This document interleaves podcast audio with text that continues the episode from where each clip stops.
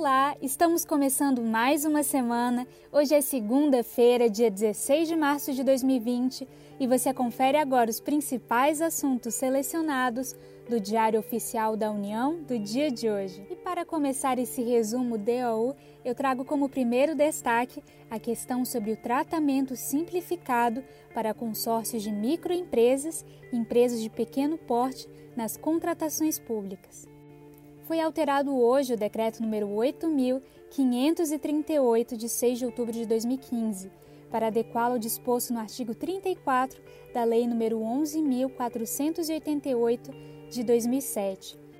E foi alterado também esse decreto número 8538 para esclarecer o tratamento diferenciado a que tinham direito as cooperativas para consórcios formados por microempresas e empresas de pequeno porte. E a outra mudança também se relaciona com a emenda do decreto. Então, tivemos a supressão da expressão de consumo e o termo cooperativa ficou mais abrangente. Então, a emenda passou a ser o tratamento favorecido, diferenciado e simplificado para microempresas, empresas de pequeno porte, agricultores familiares, produtores rurais, pessoa física, microempreendedores individuais e sociedades cooperativas nas contratações públicas de bens, serviços e obras no âmbito da administração pública federal.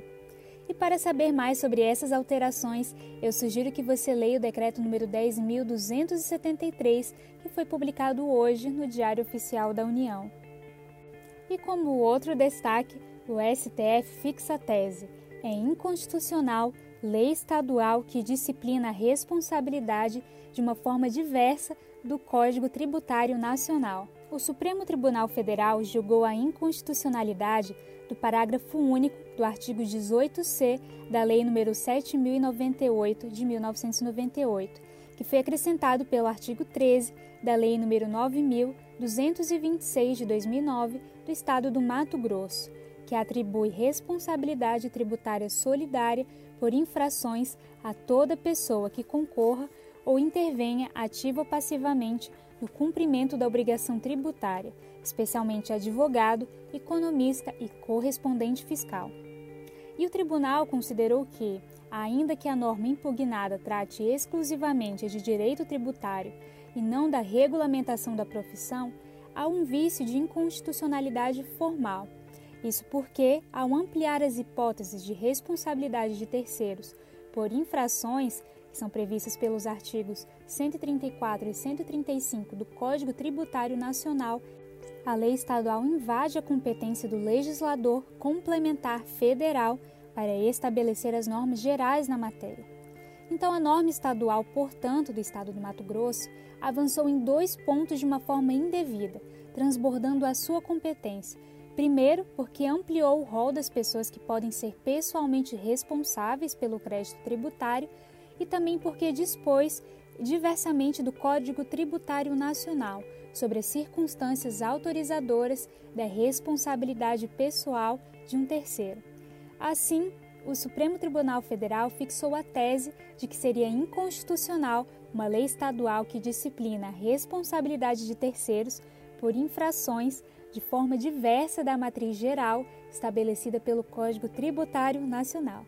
Se você se interessa por esse assunto, eu sugiro que acesse na íntegra a Ação Direta de Inconstitucionalidade número 4845. E o próximo destaque tem a ver com um assunto que tem sido bem recorrente, que é o coronavírus.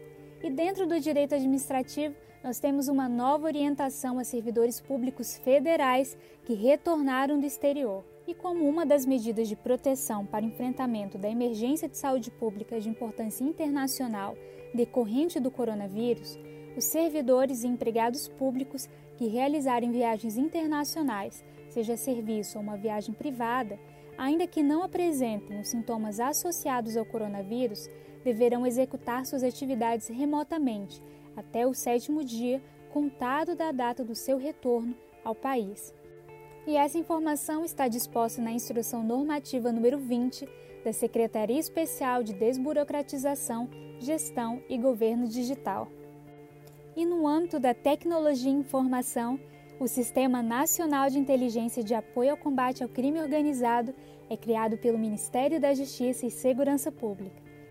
Foi instituído hoje o Sistema Nacional de Inteligência de Apoio no Combate ao Crime Organizado, sob a coordenação da Diretoria de Inteligência da Secretaria de Operações Integradas do Ministério da Justiça e Segurança Pública. E esse Sistema Nacional de Inteligência de apoio ao combate ao crime organizado, ele é um sistema de informação composto por dados de inteligência que tenham relevância no enfrentamento às organizações criminosas.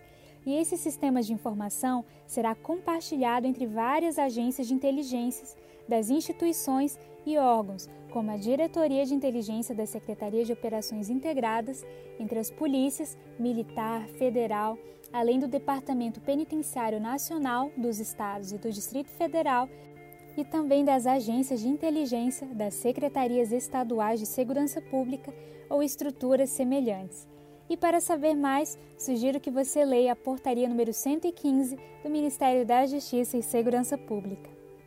E por fim, o último destaque também tem a ver com o Ministério da Justiça e Segurança Pública. Isso porque esse ministério dispôs em portaria sobre o Programa Nacional de Normalização e Certificação de Produtos de Segurança Pública, o programa Segurança e esse programa terá por finalidade fornecimento de meios e parâmetros adequados para otimização e efetiva modernização de equipamentos, produtos e serviços de segurança pública. E para saber mais, leia a portaria número 104 do Ministério da Justiça e Segurança Pública. E esse foi o primeiro resumo DOU desta semana. Muito obrigada por me acompanhar, lembrando que esse é um serviço oferecido pelo Instituto Protege em parceria com a editora Fórum. E meu nome é Yasmin Góes e eu fico por aqui. Desejo a todos uma excelente segunda-feira e eu espero vocês amanhã para novos assuntos selecionados.